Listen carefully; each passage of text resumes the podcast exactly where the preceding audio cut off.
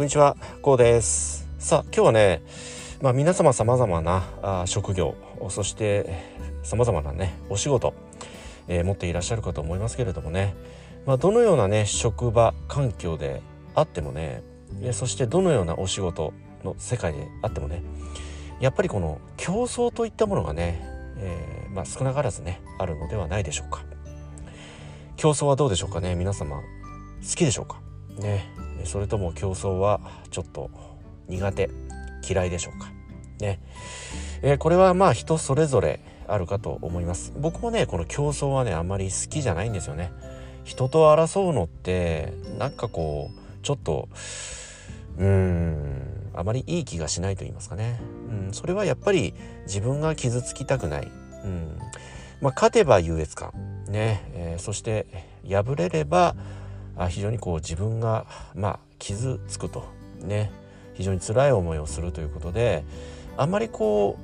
う何て言うんでしょうね。得られるものがないのかなってこんなようにね考えるんですよね。まあそれでもねこの人というのはやっぱりこう競争人とこう競うと言いますかね。うん。これってまあ心底心の中では実は人間ってこの競争って大好きなんですよね。うんその思い出してみてください子供の頃ってね小学校特に小学校時代って学校へ行くと至る所にこの競争ってあったと思うんですよね。うんまずかけっこですよね。うん、かけっこすると、まあ、順位がつきますよね。えこういった中でまあみんなね一等賞を取りたいといったところでねこう頑張って早く走ろうとすると早く走ろうとすればやっぱり追い抜かれる子が出てきますよね。いわゆる敗者というね、えー、負ける側、え、そして勝てばね、えー、とてもこう称賛をされてねおめでとうと拍手喝采を受けてまあとてもこうヒロイックなね状況になりますのでとても気分がいいですよね。うんところがこういわゆる敗者ね、え、負けた側というのはあこうねやっぱりこう歯を食いしばって涙を飲むといったねこのまあある意味では天国と地獄といったところでね、まあ、このような世界をやっぱりこう好む方とあまりこう好まない方二通りあるかと思います。まあそれでもねやっぱりこう僕たちはこの競争というものはどこかでね、えー、まあ望んでいると言いますかね、えこれはどういうことかというとやっぱりこの競争があるからこそ自分の今のレベルが自分の力量が確認できるといった客観的に見ることができる効果があるんですよね。競争がなかったら今自分が例えばねそのかけっこであれば自分が今どのぐらい速く走れるのかだとか自分が今どの位置にいるのかだとかねこういったことがわからないですよね。うん、まあかけっこで例えましたけどもまあ当然試験テストでもそうですよね。うん、まあ0点から100点まであります。まあその中で20点だろうが50点だろうがね80点だろうが100点だろうがそれは一つの結果であってねでは周りのみんながねどのぐらいの点数を取っているんだっていう基準ってやっぱりこの競争の中でしかわからないですよね。そうですよね。その競争があることによって今自分の実力って把握できていると思うんですよね。それは皆さんが他のね自分自身が取った点数プラスその他の生徒たちがねえ取った点数これがいわゆる平均点といった形で出ていたと思うんですよね。そうですよね学生の頃ってテストでも平均点って出てましたよね。うん、これは競争があるがゆえの一つの指標ですよね。うん、その中で、えー、この平均点より上回っていればあ自分の勉強方法はこれでいいんだなといった確認ができます。でそしてその平均点より下回っていればねあ自分の勉強方法はちょっとこのままでは間違っているな良くないんだなってこのような判断材料として用いることができますよね。これはやっぱりこの競争といったものがあるからこそその基準というものは得られるわけですよね。その中でそれぞれがね一人一人が学力を磨いていくわけですよね。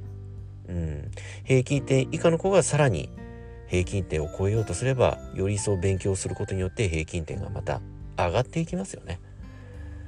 いわゆるそういった競争の中で僕たちはその学力を自分たち一人一人でね頑張って努力して上げてね、えー、いくとこのような、まあ、競争原理がそこで働くわけですよね。うん、えそして社会に出ればね仕事の業績だったりまあ営業マンの方でしたらね営業成績なんていう、まあ、そういった形でね数字がね、えー、一つの指標として設定されると思うんですけど、まあ、これも同じですよね。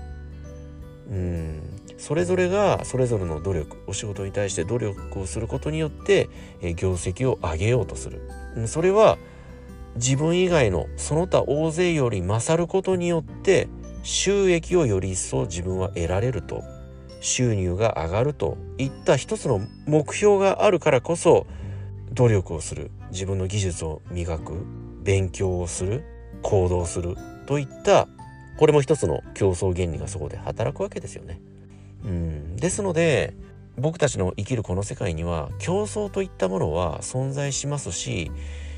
好き嫌いは関係なくやっぱりこの競争というものがないことにはね僕たちの人間活動といいますかね社会活動といったものは生成発展していかないとこのように考えることもできるわけですよね。ともすればやっぱり僕たちは好き嫌いはあってもね心底真の DNA レベルで僕たちはこの競争といったものをね欲しているんだとこのような考え方もできるわけなんですよね。もちろんねそれでもやっぱりこの競争が嫌いな方っていると思うんですよ。うんまあ僕も競争はあまり好きじゃないです。できれば避けたいです。うん、ですので、まあ、そこは考え方だと思うんですよね。えそれはどういうことかというと他人と比べないということなんですよね。うん、その他人と比べる競争ということではなくあくまでその競い合う相手は自分と設定するわけなんですよね。えそれはまたどういうことかというと今現在の自分と過去の自分と競い合うということなんですよね。うん、僕はちなみに去年の自分1年前の今日の自分に勝つと技術もスキルも全てが1年前の自分より成長しているかどうかここをあ僕の場合はね大切にしているんですよね。うん、そのような意識を持っていますと日頃勉強もしっかりしますし去年の自分ってデータとして自分の中に残ってるじゃないですか様々な。これは人それぞれいろいろな形があるかと思いますけれども自分自身のデータって非常に取りやすいですよね。うん、それが例えばダイエットでも結構ですよね。うん、去年は体重これだけだった。今は体重何キロだって。はっきりデータとしてわかるじゃないですか。うん、もちろん先ほどの学力でも結構ですよね。えまたは現在のお仕事に対してのねお給料収入が去年の今日の自分1年前の今日の自分よりどうか増えているのか減っているのか、うん、こういったことってデータとしてはっきりしやすいし比べやすいんですよね。えそして比べる相手はあくまで自分なのでいわゆるその競争が嫌いな方が一番嫌悪感を抱く他人を傷つけるまた自分自身が傷つくといったことがないんですよ。うん、ですので特に競争があまり好きじゃない方、うん、僕のように競争できれば避けたいと思っている方はあぜひ競う相手は過去の自分。それは1年前の自分でもいいですし1ヶ月前の自分でも結構ですよ。もちろんねそれこそね昨日の自分1時間前の自分でももちろんこれも結構なんですよ。とにかく1分過ぎればね1分前の自分は過去なんですよ。ですので過去の自分よりどれだけ成長するか過去の自分よりどれだけ自分のスキル技術は向上しているかこれを日々意識なさってねご自身のお仕事なり日常に落とし込んでいくといったことをなされますと非常にこうご自身のね成長度合い自己成長度合いというものがね客観的に見つめるこういった習慣ができてまいりますのでとてもこう日々一日が内容がね濃いものになってきますしまた1年後5年後10年後の自分自身を描く。目標設定をするにあたりね。非常にこうビジョン化しやすいと言いますかね、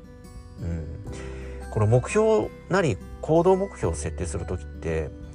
どれだけビジュアル化できるかってとても僕重要だと思ってるんですよね。それもカラーでね白黒ではなく写真で撮影したぐらい鮮明になればなるほどその目標なり行動目標現実化しやすいと言われているんですよね。どれだけそれがリアルにそれこそ匂いですとか感触まで伝わってこればもうおそらくその夢目標は叶うと言っても過言ではないんですよね。ですので競争とね競う相手というのはやはりね他人よりも過去の自分過去の自分よりいかにどれだけ進歩し成長し技術なりね知識が磨かれているか。えこういったことをね日々意識なさってね存分にね過去の自分と競争競い合ってみてはいかがでございましょうか、え僕はねこのようにこの競争といった言葉ワードに対してねこのような考えをね持っていますけれどもね皆様はどのようにお考えになられますでしょうか。はい今日はこの辺りでね音声の方終わりにしたいと思います。この音声がどなたかの人生にとってね何らかのプラスや何らかの気づきになればね大変僕も嬉しく思います。ではまた次回の音声でお会いいたしましょう。ありがとうございました。